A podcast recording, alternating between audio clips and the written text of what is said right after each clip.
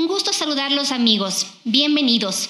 A nombre de la Municipalidad de Ambato y la Dirección de Cultura y Turismo, pues les damos la más cordial bienvenida a este cuarto webinar dentro de la programación Ambato en el Bicentenario, el mismo que es transmitido desde la Casa Museo Juan Benigno Vela, una casa patrimonial que nos traslada a la historia y nos cuenta la misma bueno, ahora tenemos la oportunidad de compartir con todos ustedes un importante tema. Pero antes de aquello les quiero compartir un fragmento del poema La vida nos acorta la vista. La vida nos acorta la vista y nos alarga la mirada. ¿Cómo poner otra figura, en el paisaje, sin desarticularlo como una feria invadida por la tristeza? Sin que, sin que las nubes o los árboles se despeguen y salten como muñecos desarmados? ¿Cómo poner una palabra en el paisaje sin que el silencio se asuste igual que un animal sorprendido en el bosque? ¿O como una procesión que ha perdido su imagen? ¿Cómo poner una muerte en el paisaje sin que se vuelva frío y se sumerja como una flauta con todos los agujeros tapados?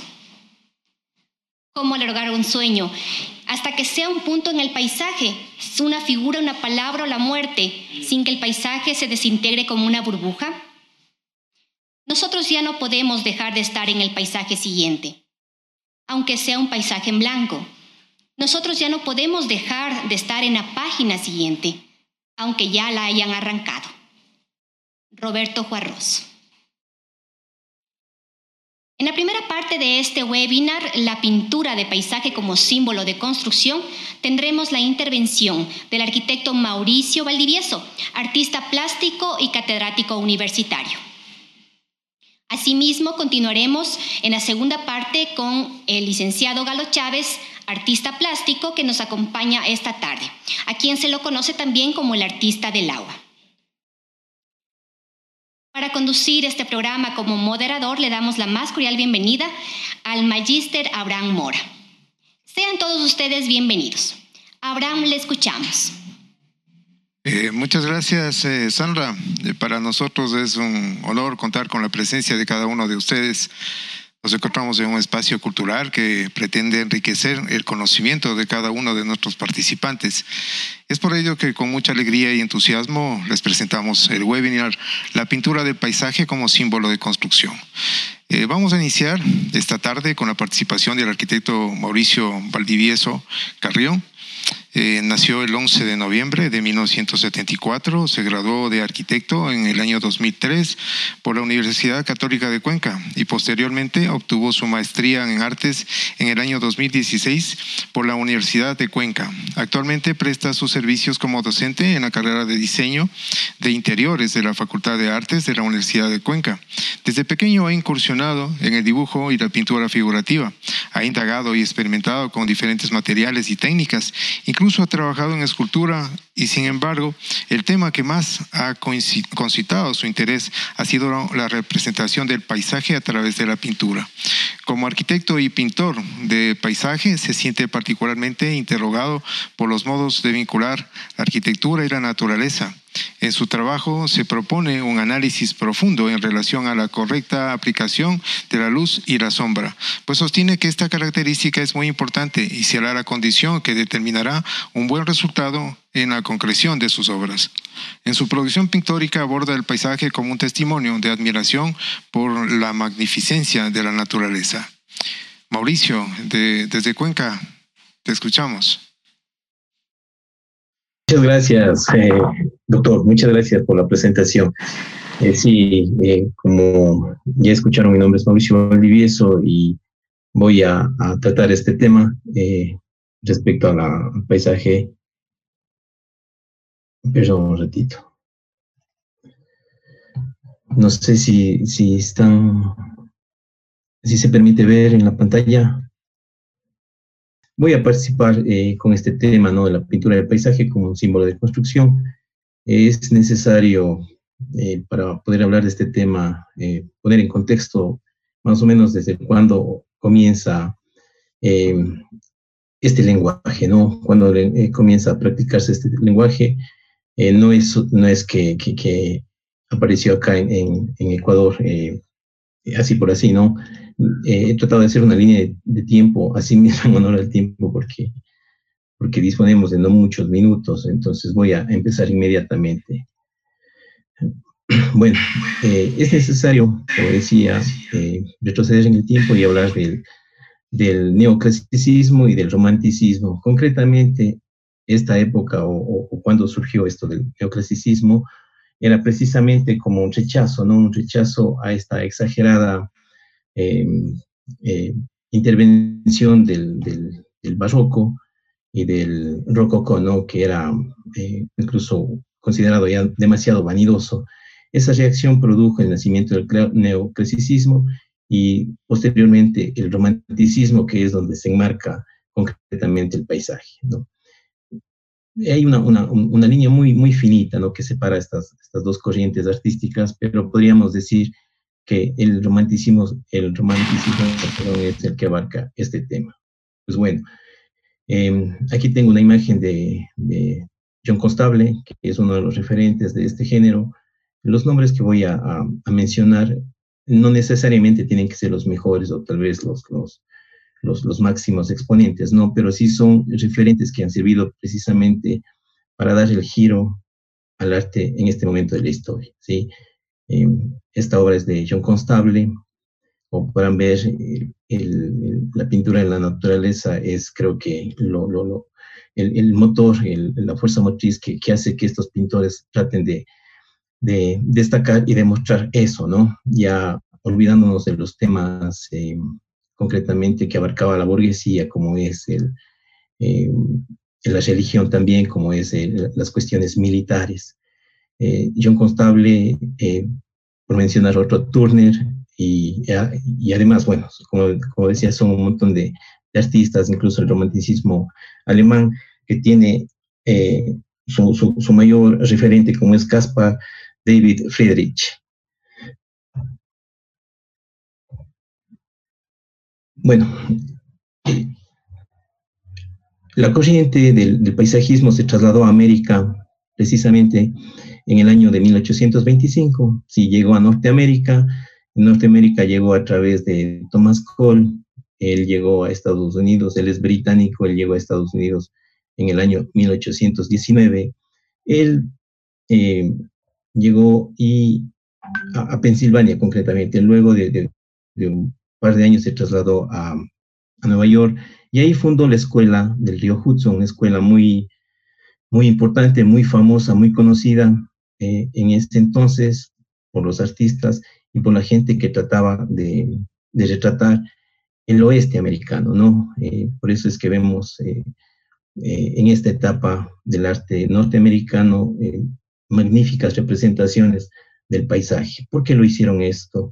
¿O por qué se, se, dio este, este, este momento en el arte? Porque precisamente eh, en Europa, en esa época de, de, la, de, del siglo XVIII, de finales del siglo XVIII y comienzos del siglo XIX, y mejor dicho, casi la mitad del siglo XIX, eh, en Europa estaba suscitándose la, la revolución eh, francesa, Sí, esto también abarcó a otros países como, como Reino Unido, Alemania, Holanda, sí, y ese movimiento eh, influyó en muchas personas que eran, o mejor dicho, en, personas que veían en la monarquía totalitaria un desprecio total, ¿sí? Entonces, esa, esa reacción, esa, esa, eh, esas ganas ya de, de, de ver al, al, poder eh, hizo que, que, cambiara ¿no? ese pensamiento en,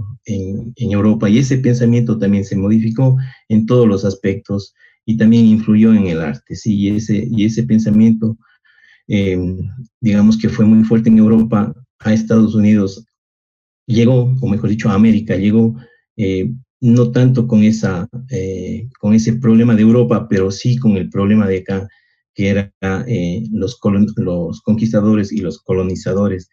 En ese momento, en, América empezaba a respirarse los aires de libertad.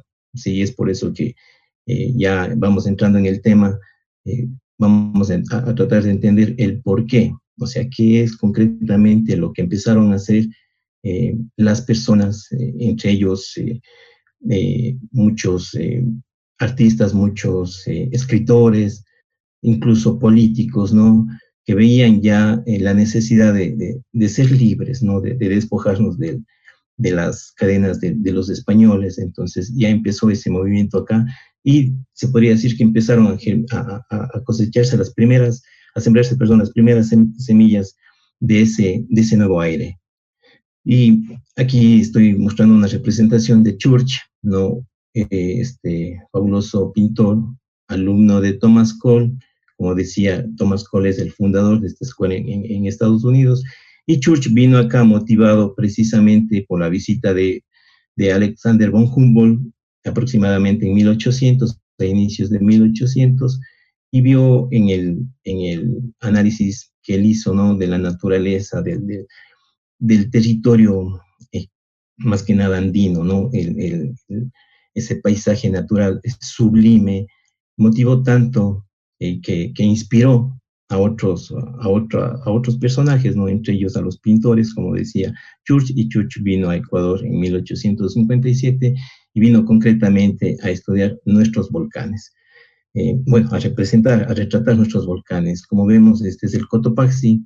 Voy a, mostrar algunas imágenes en relación a este, a este coloso, porque me interesa ver una, hacer una especie de cronología y de analogía también. En Ecuador, en Ecuador, eh, asimismo, como referente del arte, ¿no? Tal vez es uno de los, de los pioneros en el paisaje ecuatoriano, Rafael Salas, eh, considerado, como decía, uno de los pioneros, ¿no? De este género. Él influyó bastante o también eh, recibió bastante la influencia de Church, ¿sí? Eh, e incluso él tiene reproducciones de la obra de Church que envió a, unos Argentina, ¿no? A unos eventos de arte precisamente eh, en esa época.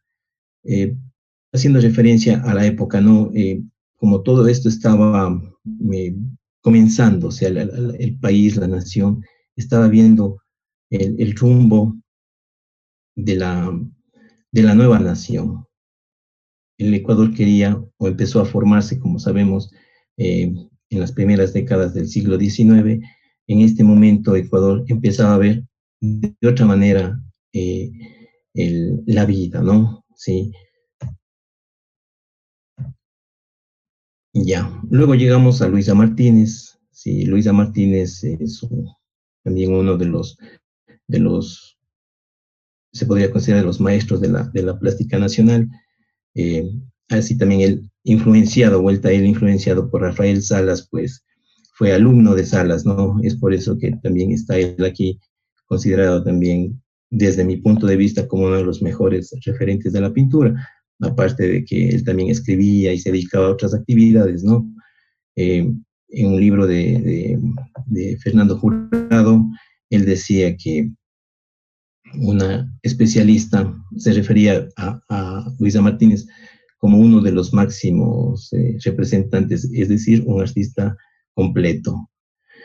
Y pienso que es, que es así, sí en la obra de, Martínez también, yo creo que ha inspirado a un montón de artistas que hemos venido en etapas posteriores y, y, pensar y decir que hasta el día de hoy tenemos obligatoriamente que mencionar a estos nombres, a estas personas, porque han, han transformado el arte, ¿no? han transformado la forma de, de, de, concebir al arte, sobre todo al paisaje, en esta, en esta etapa ya el paisaje o en, esta, o, en este momento de romanticismo, ya el paisaje incluso llega a tener otra connotación, pues en el pasado el, paisaje no era considerado como, como un lenguaje eh, que debería eh, ser reconocido, ¿no? El paisaje ha tenido que, que bregar y bastante para llegar a estas instancias y gracias a ello se podría decir que nosotros conocemos o, le entendemos al paisaje como un género, como un género pictórico eh, de los primeros. No puedo dejar de mencionar a Juan León Mera. Sí, yo creo que Juan León Mera es un personaje muy, pero muy importante, eh, no solo en la historia, ¿no? sino en el cambio que se produjo en nuestra, en nuestra nación. Como sabemos, eh, él no es que era solo, solo eh, novelista o ensayista, ¿no? También fue político y más que eso, también fue pintor. Eh, no se hace mucha referencia a él en cuanto a la pintura, pero sí a la literatura, ¿no? Como sabemos, él fue la génesis de la novela ecuatoriana, ¿no? Él escribió Comandá, y además de eso, en ese momento de efervescencia, fue el creador del himno, ¿no? Creo que el himno eh, abarca todo el sentimiento, todo el sentir de una nación que quería precisamente respirar los, los aires de libertad, ¿sí? Entonces yo creo que un gran ser humano, una, un genio de las letras, eh, no podía pasarse de alto en esta, en esta charla como, es eh, Juan León Mera, ¿sí? otro ambateño y de, los, y de los buenos y de los grandes, de los genios. Eh, posterior a esto, y tal vez como yo creo que son los tres máximos referentes del, paisajismo ecuatoriano, me refiero a Rafael Troya. Aquí tengo un, cuadro, una imagen que tal vez no hace justicia al cuadro, ¿no? Porque no tengo la suerte de conocerlo personalmente y tampoco tengo una imagen, eh, muy cercana de esta obra, pero ya nos acerca a cómo pintaba este otro genio de la plástica nacional.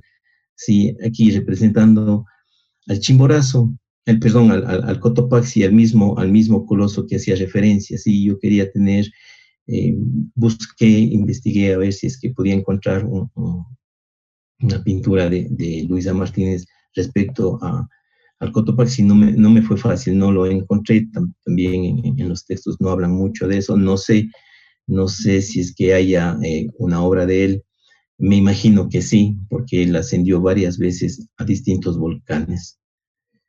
Esto eh, para un poco eh, hace referencia al, al, paisaje y a cómo empezó a construirse nuestra nación, ¿no? La importancia, como decía, de, de estos pintores que vieron que también necesitábamos mostrar cómo era nuestro territorio. Y ya no el territorio desde la óptica española, sino el territorio nacional desde la óptica propia, incluso desde, desde una óptica individualista, que no está mal visto, ¿no? Porque cada quien pintaba eh, a su manera y con su, con su sensibilidad. La sensibilidad, como sabemos, es muy independiente. Y los artistas de esa época empezaron a hacerlo de esa manera, despojándonos de ese pasado eh, eh, de colonia, ¿sí? Entonces, yo creo que es muy importante y desde aquí podemos incluso ver cómo era el país en esa época, ¿no? Una, naturaleza, un territorio majestuoso, maravilloso. Bueno, eh, luego ya haciendo asimismo una cronología de, este, de esta montaña que es el, Cotopaxi, que es... Em, no sé, no sé, pero, pero si es que nos tocaría eh, hacer referencia a términos divinos, tal vez esta es una de las creaciones más majestuosas que tenemos, eh, hablando de los volcanes, ¿no? El Cotopaxi. Em, yo tengo un proyecto, quisiera en días posteriores eh, dedicarme a, a, pintar el resto de volcanes, es una aspiración, es un anhelo, y espero hacerlo, ¿no? Esta, esto escribí para más o menos hacer una referencia y poner en contexto y poder hacer, el, digamos, la transición de lo, de lo que yo tengo como referentes hacia mi obra, ¿no? Dice, para hablar del paisaje ecuatoriano es necesario develar el pasado y mirar que hace dos siglos el nacionalismo y el patriotismo convirtieron en excelsa cultura a la fascinante cordillera andina y su entorno. Sin duda, su influencia forjó el pensamiento el imaginario de muchos artistas. En este contexto emergieron virtuosos pintores y grandes literatos que expresaron su amor por el país a través de sublimes composiciones de la naturaleza y maravillosas narrativas. Es en este periodo cuando se comienza a erigir la pintura del paisaje ecuatoriano.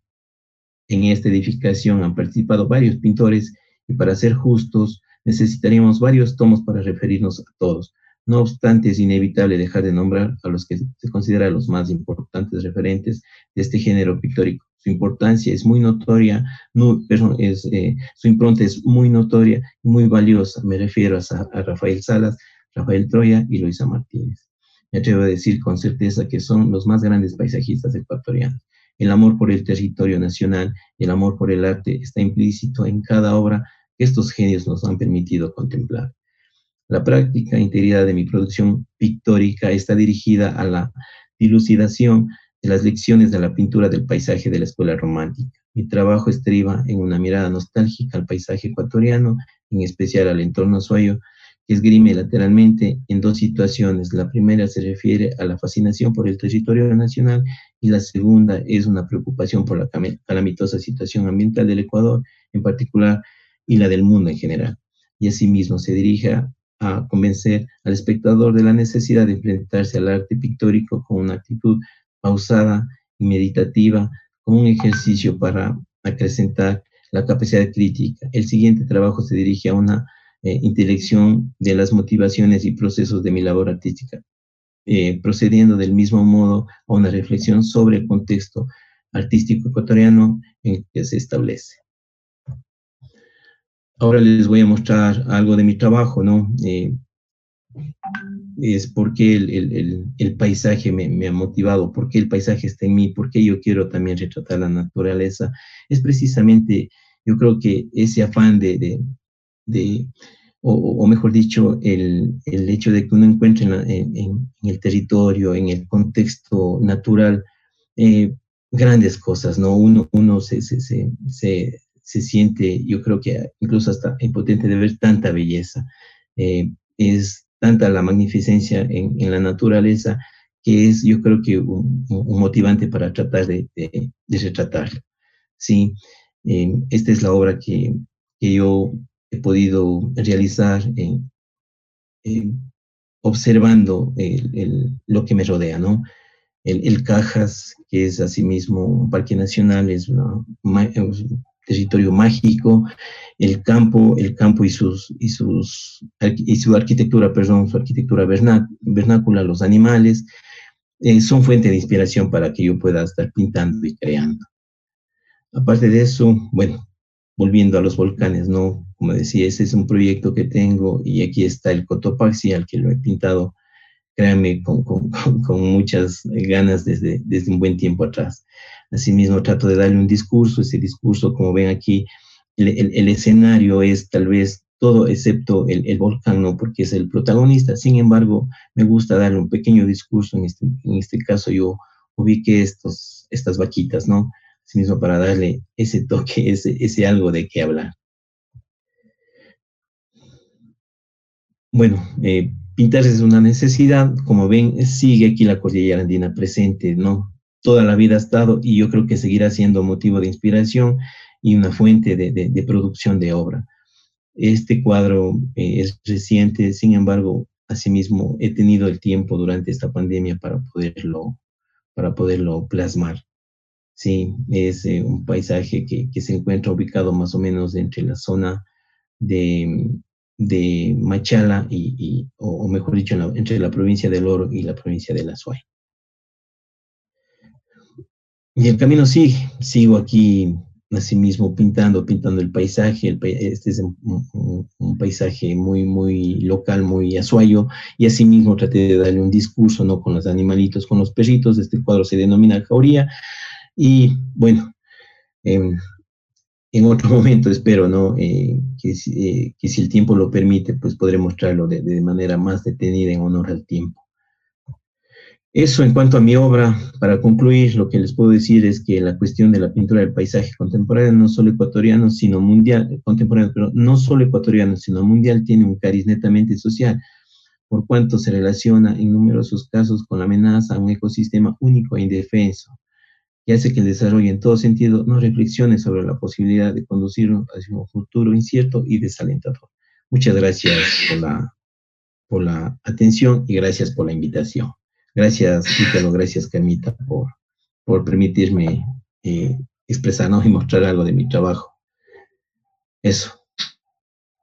Eh, muchas gracias a ti, Mauricio. Bueno, a la luz de este magnífico recorrido histórico me parece que es eh, pertinente precisar que desde una perspectiva evolucionista se considera la cultura como un aditamiento nada más del ser humano, ¿no? Es decir, que cuando el ser humano se constituye en su proceso evolutivo, eh, se viste de la cultura. Esta posición en un contexto de la ilustración eh, plantea una posición dicotómica en realidad, que pone al hombre con, contra la naturaleza. Eh, se pretende concebir a la naturaleza como un elemento puro, y al hombre como el contaminante de la naturaleza. En este sentido va una inquietud que me queda, eh, Mauricio. En realidad es eso, o sea, el ser paisajista, el paisaje se, se, pretende pues mostrarlo como una naturaleza pura.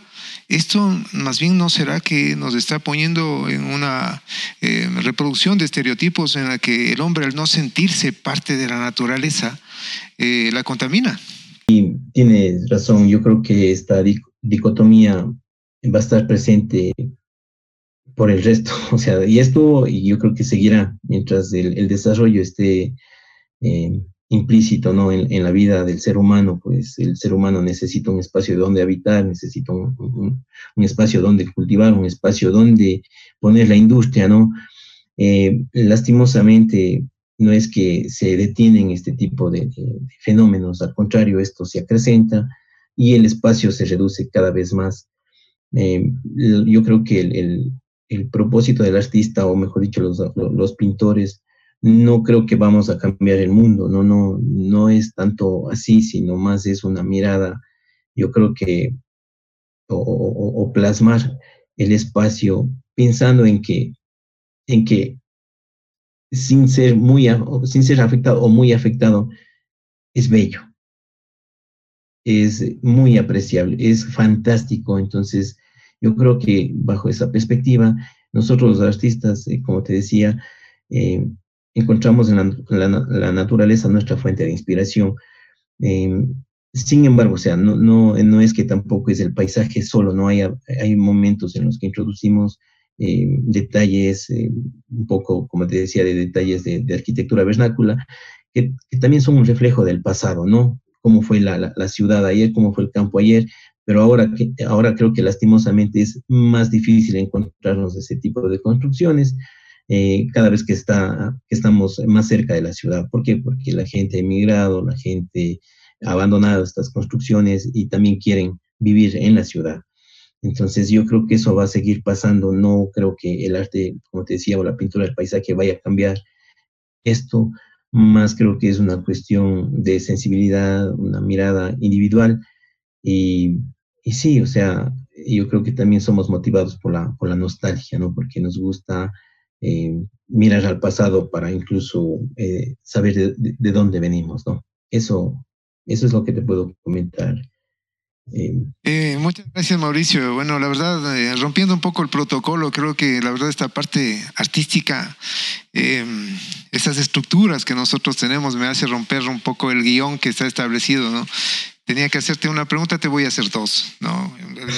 Porque, sí, la verdad es que me queda ahí pendiente, ¿no? Eh, el hecho de que eh, la cultura no puede estar al margen del poder, ¿no? O sea, de hecho, eh, estamos en una, una relación directa, no podemos separarnos, aunque queramos, del poder, de la política, de lo económico y todo ese contexto en el que nosotros estamos viviendo. Entonces, retomando nuevamente eso, no sé si el paisajista se empecina con la naturaleza pura o en realidad también hay espacio para incluir al hombre en el paisaje. O sea, haber más paisajes en los que nosotros contemplemos no solamente a los animales, a, las vaquitas, a los perros, sino también al hombre como parte del paisaje, como parte de ese contexto de la naturaleza, como parte incluso, eh, creo yo, de una, una voz que tiene que ser la, de, la, la del artista desde su percepción. Eh, no sé, en, ese, en este sentido, Mauricio, eh, ¿qué es lo que tú piensas? Eh, sí, o sea, sí se, sí se podría, ¿no? Yo eh, lo he hecho, ¿no? Yo, yo he pintado personas, he pintado a, personajes en, en, los cuadros, pero de una manera muy sutil, de una manera que, que no, no, no llame mucho la atención. Sí, yo creo que sí puede estar el hombre, pero hay momentos o hay cuadros que, que si tú le pones el, este personaje, le pones al humano, como que cambia completamente. Entonces yo creo que hay cuadros que sí soportarían la presencia del hombre y otros cuadros que no. Yo creo que va a depender mucho también del tema, ¿no? De qué es lo que tú quieres transmitir. Eh, por ejemplo, en el cuadro del Cajas que les mostré, no hay nada, o sea, no hay, no hay ni animales ni hombres, es solo la naturaleza. Yo creo que esa comunión entre el aire, la montaña y el agua es única, ¿no? Entonces, contemplar eso yo creo que es, suficiente. Y si yo le pongo a ese cuadro un elemento, por decirlo, un, humano o puede ser un animal, yo creo que cambiaría.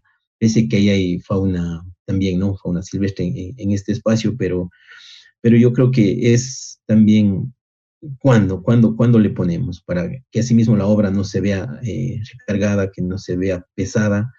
Sin embargo, hay cuadros en los que yo creo que es necesario, por decirte, este cuadro que yo te mostré de, donde estaban los borriguitos, donde estaba este penco, esta casa ya está venida al piso, eh, ya está caído, el techo ya está caído. si yo lo que traté de hacer es cómo se vería la casa eh, de pie, si las ventanas, ahí ya no hay ventanas, eh, están solo una, los, vanos están vacíos, la puerta está eh, con tablas, es decir, está la casa abandonada.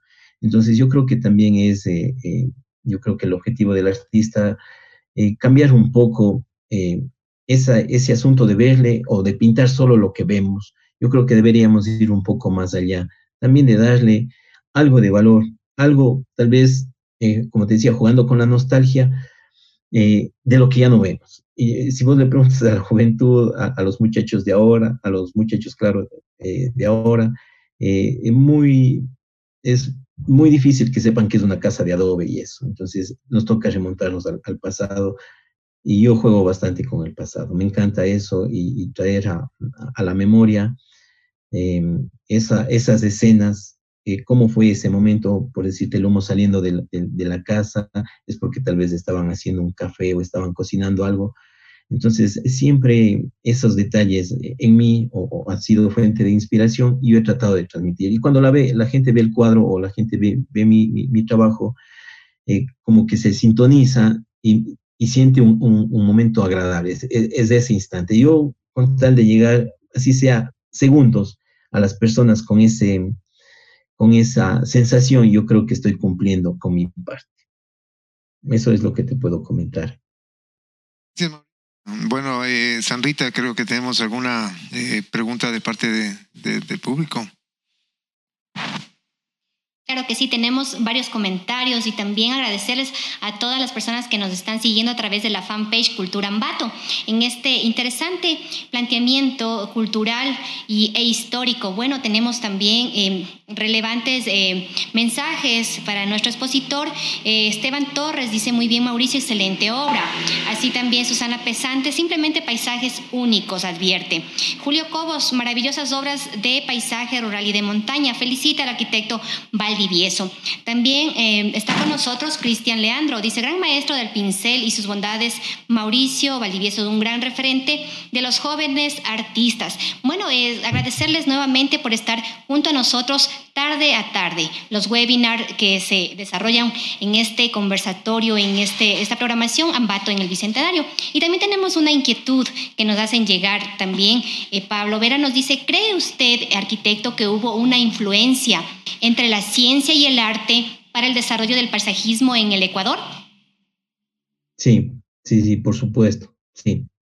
Claro, en la llegada de, de, de, de von Humboldt eh, acá América, precisamente motivado por ese paisaje exótico, por esa belleza, por esa belleza única, motivó en él precisamente eh, el, acercamiento de la ciencia y del conocimiento a, investigar esta zona, ¿sí? Y descubrió eh, cosas que no había en Europa, ¿no? Incluso él, comentaba, no sabría decirlo en las palabras exactas, pero él lo único que decía que es cada vez que venía acá se, iba, se regresaba maravillado de, de, América, eh, precisamente de la cordillera andina. Entonces, la ciencia eh, ha abarcado la, naturaleza y si vemos la naturaleza, la naturaleza es inmensa, es casi todo el, todo el planeta, ¿no? Y que no, eh, que no influya o que esta, esta parte del conocimiento no, no se interese eh, por el arte, no creo. Yo creo que están ligadas 100% desde el comienzo y seguirá así, va a seguir así.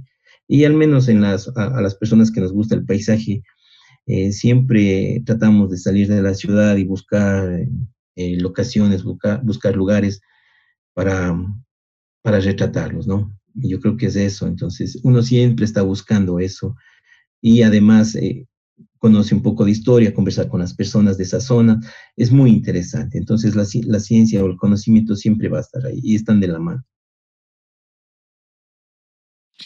Eh, gracias Mauricio. Eh, bueno, te vamos a pedir que, que, te mantengas con nosotros, ¿no? Bueno, esta, eh, no me gusta a mí esta nueva normalidad, no, más bien una nueva realidad, porque implica una nueva normalidad, una anormalidad. Entonces, en esta nueva realidad en la que te, en la que te tenemos presente y no te tenemos, eh, por favor que te mantengas todavía eh, para continuar con, con, esta, con este conversatorio.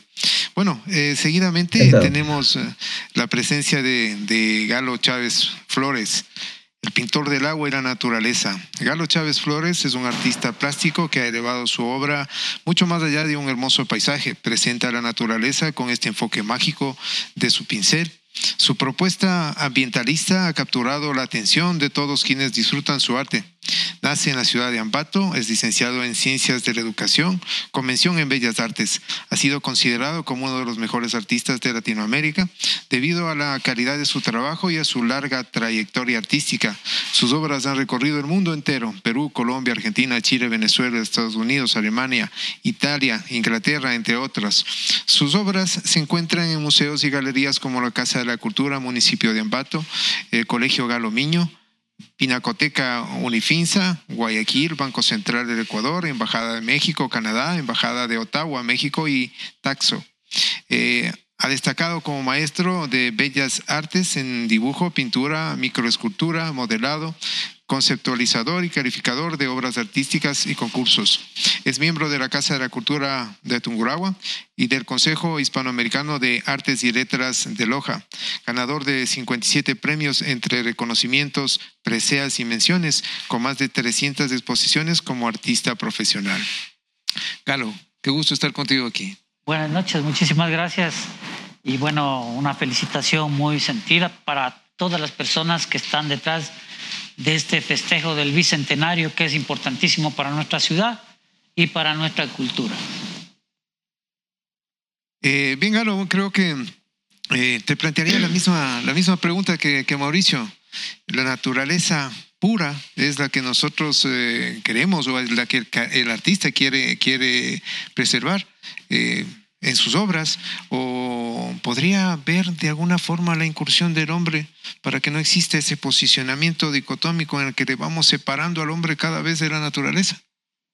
Bueno, em, eso tiene un solo sentido, porque eh, eh, en realidad los que nos dedicamos a, la defensa del medio ambiente a través del arte, evitamos poner la presencia de, personas o animales en nuestras obras y resaltamos eh, en sí lo que es la naturaleza, el verdor el agua pura, el aire puro.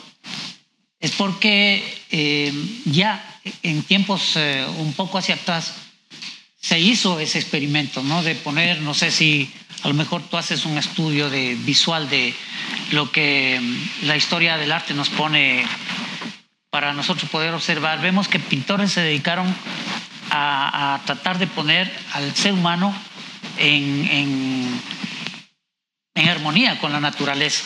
Pero en ese entonces eh, el ser humano no destruía como el que tenemos ahora. Es muy diferente.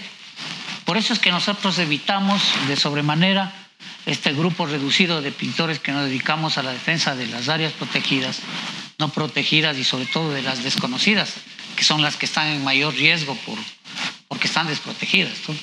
Entonces, eh, no es muy importante para nosotros poner realmente ese tipo de, figuras dentro de nuestra obra. Nosotros tenemos que resaltar lo que debemos conservar, lo que debemos cuidar. Esa es, esa es nuestra premisa actualmente.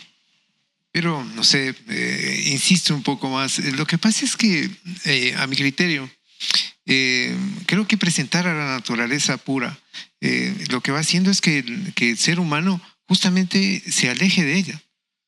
No, no, no existiría más bien eh, la comunión de la naturaleza, o sea, siendo parte de ella como lo es como debería ser, eh, incursionar también, o sea, a lo mejor en, la, figura humana con la, con, con, con la naturaleza conjuntamente. ¿No, ¿No, presentaría a lo mejor otra perspectiva, otra, otra visión mm. para, para, los, para los jóvenes que cada vez ellos van percibiendo incluso mayor esta, este, esta, visión dicotómica en la que se ve como la naturaleza por un lado y el hombre por otro lado? Bueno, en realidad nuestra intención como artistas defensores del medio ambiente es el de, sí, poner a consideración de, de las personas, de, los seres humanos, esas áreas. De hecho, cuando nosotros pintamos nuestra obra de arte, eh, adjuntamos a cada una de las obras una guía de la locación, de cómo llegar a ella, de cómo conservarla, de cómo visitarla y, sobre todo de cómo cuidarla, cómo defenderla, ¿no? Es decir, ese trabajo que nosotros hacemos es con la finalidad también un poco orientarles a las personas para que puedan ir a esos lugares y se mantengan como están, sin eh, que la visita de ellos cause estragos negativos en esos medios. Es una invitación más bien entonces, es. una invitación. Es. una invitación para que, nosotros eh, conozcan, sí, para que conozcan estas áreas. Em, mi siguiente inquietud va un poco en, el hecho de cómo ha sido considerado el artista a través del tiempo, ¿no? Nosotros vemos que en la, época griega, por ejemplo, pues las artes estaban destinadas solamente a un grupo de, de, de seres humanos, ¿sí? Hay que tomar en cuenta que cuando Aristóteles habla de la sociabilidad y que el hombre es un ser social, nos dice que si, no, si el hombre no es un ser social, o es una bestia o es, o es Dios. Pero está haciendo referencia justamente a los esclavos. Entonces, una tercera parte de los hombres eran libres y una pequeña parte de ellos eran intelectuales. Entonces, esta pequeña parte que tenía acceso a este desarrollo de virtudes, ¿sí? Eh, eran algunos de ellos artistas, ¿no? Pero había muchos otros que creo a lo mejor pintaban con, con cisco, pintaban y hacían dibujos eh, pues con materiales que no eran reconocidos, ¿sí? Y este posicionamiento elitista pasa a la Edad Media en la que se va dividiendo las artes liberales con las artes eh, serviles y tenemos a este grupo humano que les corresponde las artes liberales, ¿no? Otra vez un grupo elitista que está ahí. En la Edad Media, al final, el Renacimiento pues plantea este, este hecho de que el artista tenía que tener una técnica exquisita para ser reconocido como artista. Luego en la modernidad ya no solamente es esta técnica exquisita, sino que tenía que ser refrendado. Sí, tenía que ser refrendado por, por un título académico. Entonces no podías decir yo soy artista, sino que tenías que presentar algo que refrende que vos eres artista. En actualidad vemos que eh, incluso eh, yo podría decir que este eh, título de artista casi casi se ha prostituido. Ahora nos dicen que el artista es artista para hacer un, un, pastel, que es artista para manejar, que es artista para cortar el césped. ¿Qué es en la actualidad un artista bueno, me voy a referir exclusivamente a nosotros los artistas que pintamos. Eh, a inicios del siglo XIX mismo, ya eh, cuando se dio casi por terminar, cerrado el capítulo de la, de la época bella del arte, y empezaron a aparecer los modernistas, los posmodernistas, los pauvistas, los istas, istas, istas, y todo un grupo de personas que tenían como premisa el de, el de digamos, eh, echar al traste con toda la escuela que se impuso para llegar a lo que tú decías. Eh, tenía que prepararse, tenía que ser muy hábil y, todo eso, ¿no? Y aparecieron todo este tipo de personas que se manifestaron eh, sin que nadie se oponga a, a sus prácticas y más bien, es, eh, rompiendo ese molde que estuvo establecido, eh, lograron ubicarse dentro de lo que es la historia del arte, ¿no? Ahí tenemos a los impresionistas, tenemos a Monet, luego apareció Picasso con el cubismo y luego apareció Dalí con el surrealismo. Y son parte ahora de la historia del arte, y es porque eh, así ha sido, ¿no? La historia. Y ahora, como ido avanzando el tiempo, cada vez ha sido eh, las artes mismas se han ido un poco liberando dando paso un poco más al concepto, pero de todas maneras a las manifestaciones del ser humano, que tiene todo su derecho a manifestarse como guste.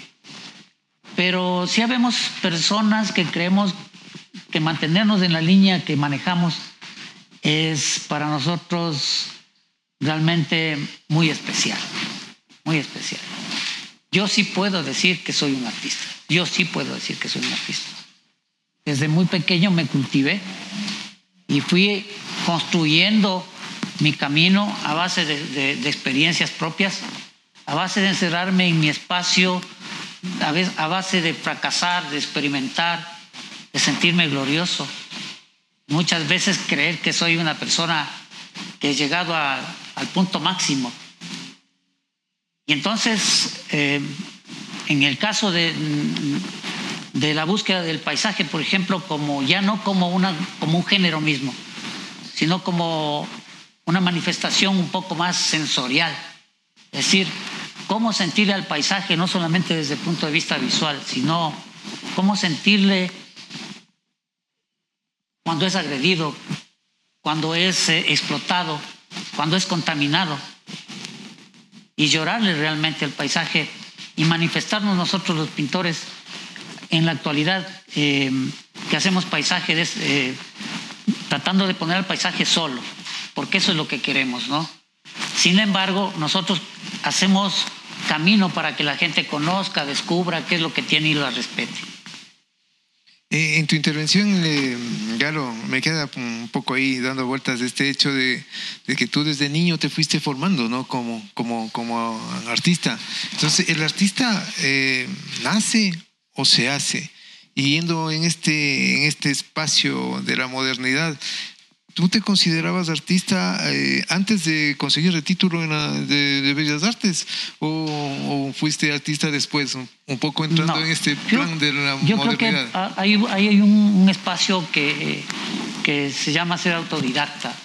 Yo tuve la oportunidad de, de darme una autoformación de a través de estudiar y prepararme y experimentar, como te decía, en, mi espacio propio y, y, creer que esos pasos que fui dando poco a poco eh, me, transformaron en un artista, porque no solamente yo era una persona que copiaba lo que veía exteriormente, sino que empecé a sentir cosas internas y, y aflorar en los, en los lienzos.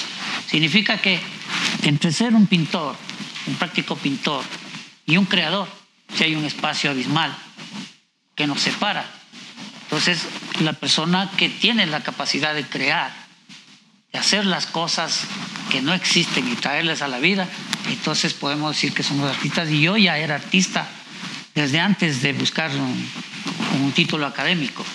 Entonces, eh, considero que esa cuestión de, de haber experimentado muchos espacios, muchísimos espacios, dentro de un estudio, porque son muchos espacios. Y en, y en un, quizá te pasaron en mi escrito que pongo que en ese espacio tuve compañías de todo tipo, ¿no? Y de vez en cuando de seres humanos, porque así era. Pero más viví ataviado por la visita de personajes que me inducían a trabajar constantemente en, en la búsqueda en esa búsqueda que hasta el día de hoy no ha terminado. No ha terminado porque mi trabajo gira alrededor de cuatro ejes. Estoy dentro de lo que es la pintura rupestre el paisajismo naturalista, el realismo mágico y el surrealismo conceptual. Una obra muy fuerte que realmente eh, hay que verla esa obra para, para saber en qué ando, ¿no? Bueno, completamente de acuerdo, en realidad, eh, pues, eh, Galo, contigo, ¿no? De hecho, me parece que esta modernidad y esta posmodernidad en la que vivimos, que nos empuja a que nosotros evidenciemos, ¿sí? Algo, sí, con un título, a veces pues una persona que está lleno de títulos pues eh, no refleja más que sus frustraciones, creo yo. Entonces eh, vemos que Leonardo da Vinci, por poner un ejemplo, no tuvo título alguno. Así ¿sí? Entonces eh, estoy completamente de acuerdo contigo. tenemos una intervención, una pregunta de público, Sonrita. Claro que sí. Estamos con más gente que se sigue conectando y pues felicitando el trabajo que realiza el licenciado Galo Chávez, así también como el arquitecto Valdivieso. Dicen también aquí los comentarios medio del Carmen Navas, felicitaciones a los organizadores de estos importantes eventos. También Violeta Estrella se conecta y dice, buenas noches, interesante el reportaje porque así conocemos a los grandes artistas plásticos que existen en nuestro país. También Jenny Jiménez, Ambato tiene buenos artistas de arte, sobre todo en pintura. Tenemos buenos expositores, así son, bueno, las manifestaciones que tienen nuestros seguidores a través de la fanpage Cultura Ambato, a quienes agradecemos que nos acompañen. Y bueno, también Isabel Viteri nos eh, pregunta, una pregunta para el licenciado Chávez. ¿Qué opina usted sobre la fotografía de paisaje? ¿Es un apoyo o es una competencia? Nos dice. Bueno, en mi caso es un apoyo, porque es una herramienta más para poder concebir mis obras. Eh, esto tiene algunas connotaciones, ¿no? Porque muchas veces eh, nosotros románticamente podemos ir a un sitio, queremos sacar apuntes, dibujos, y de pronto queremos atrevernos a pintar en el medio, pero hay condiciones adversas que no nos permiten estar en esa zona. Insectos, el viento, el frío, la lluvia, y echamos mano pues lo que se tiene ahí, pues una cámara fotográfica. Pero más que eso, la imagen que uno saca de la, de la zona no sirve solamente como un ligero apunte, porque ya en la cuestión cromática, en, en la riqueza cromática que tenemos, ya en nuestro chip, tenemos esa capacidad de nosotros, inclusive sin ver la fotografía, plasmar la obra con los colores exactos, porque nuestra naturaleza ecuatoriana tiene los colores característicos de la naturaleza ecuatoriana. Listo.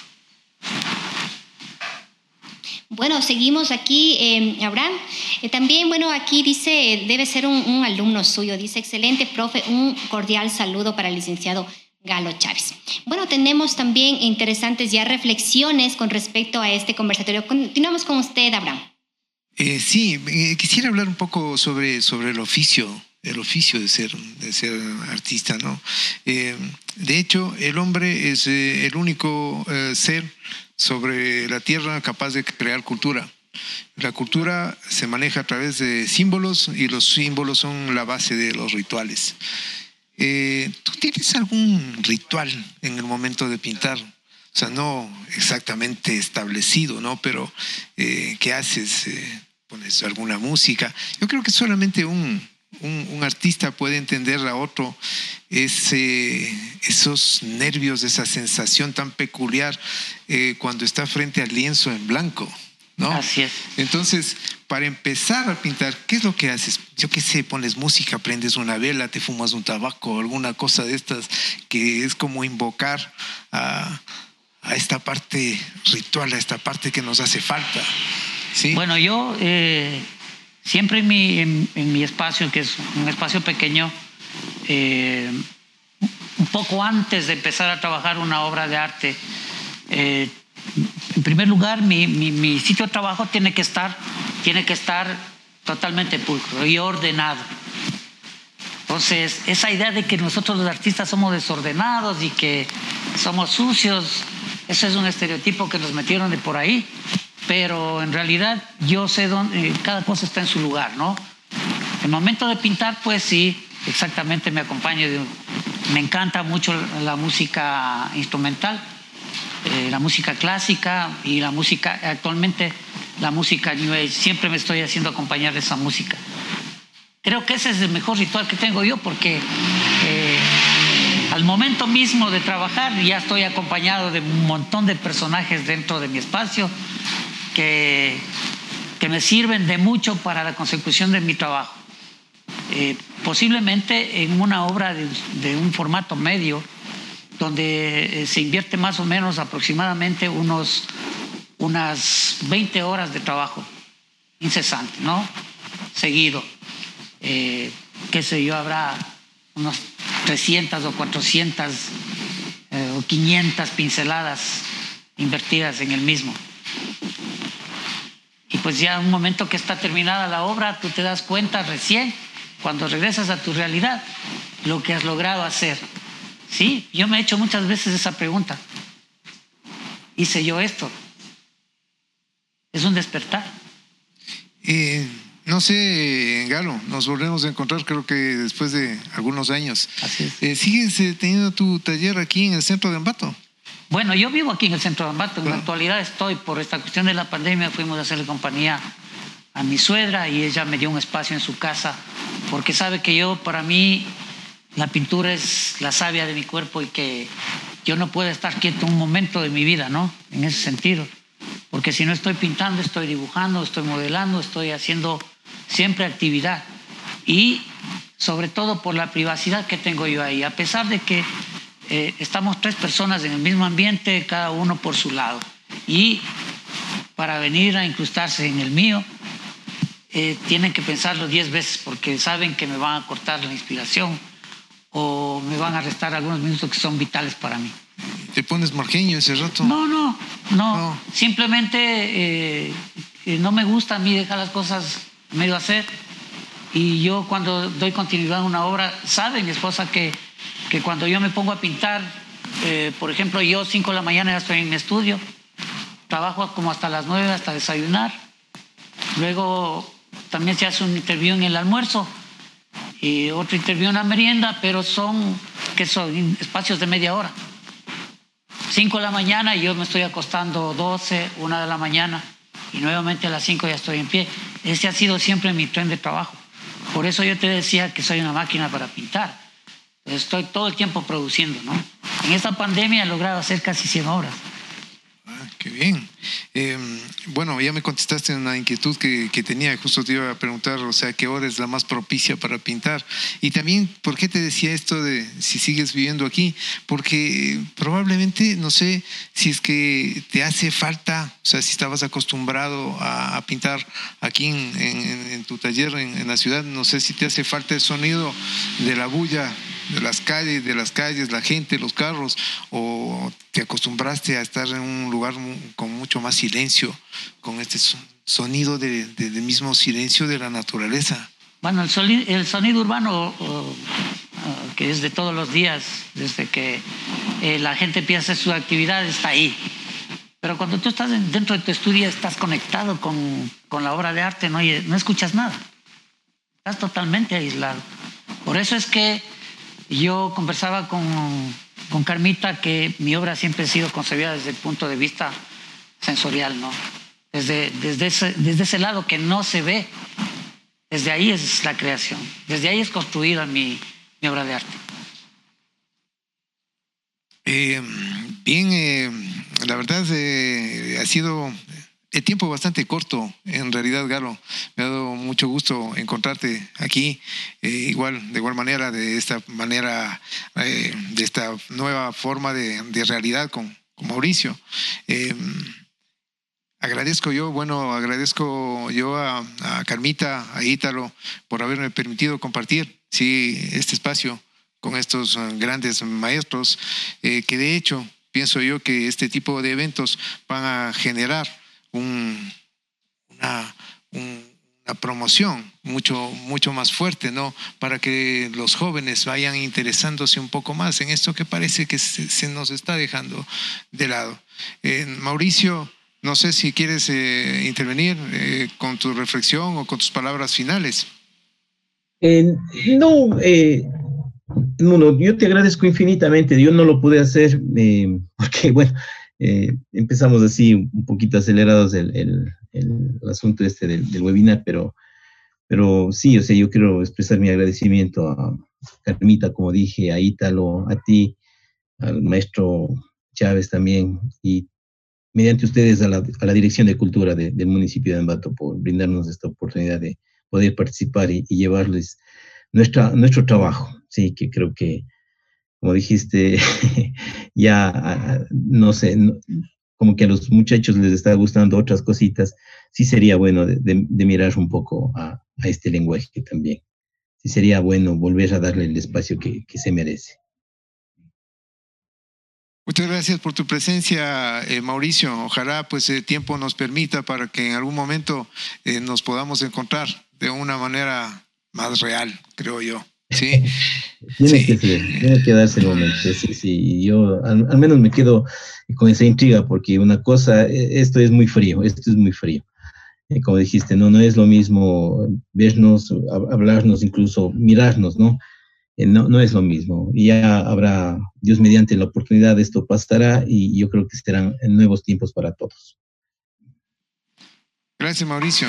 Galo, tus eh, palabras finales. Bueno, eh, también debo agradecer a Carmita, a, Ítalo y a todos los que están en el staff organizativo, a los que han participado en, en, la parte logística, muy amable, muy agradecido con ustedes. Y a ti, Abraham, muchísimas gracias, qué gusto volver a verte.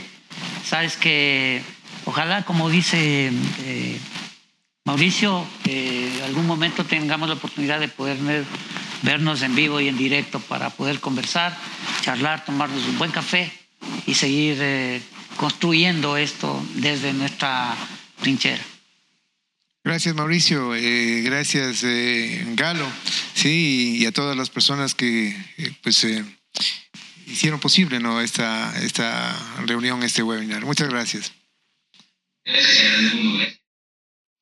Amable audiencia, muchísimas gracias por acompañarnos en este cuarto webinar acerca de la pintura de paisaje como símbolo de construcción. Con ello seguimos rindiendo homenaje a los 200 años que cumple la ciudad de Ambato eh, por su independencia. Y pues recordarles también que continuaremos presentando este eh, espacio a través de esta agenda bicentenaria con otras actividades, otros conversatorios que se relacionan a nuestra ciudad. Como escenario histórico, hablaremos en nuestro próximo programa sobre la arquitectura como un testigo de cambios, con la participación de destacados artistas e investigadores. Todo esto a través de los webinars eh, en línea que los transmitimos en este su espacio cultural, Ambato, Cultura Ambato. Así que no se pueden perder todos los martes y jueves. Estamos aquí en este encuentro interesante con la historia. Además, les invitamos también a toda la familia a participar en la recopilación fotográfica La memoria colectiva desde la luz. El objetivo del mismo es conocer a través de nuestras fotografías el Ambato del ayer, el Ambato, su gente, la ciudad, la cultura, sus costumbres y sus tradiciones. Qué importante que es recordarlo. Entonces, de esta manera, pues seguimos conmemorando los 200 años, los, el bicentenario de Ambato. Nos veremos en una próxima oportunidad. Cuídense mucho. Hasta pronto.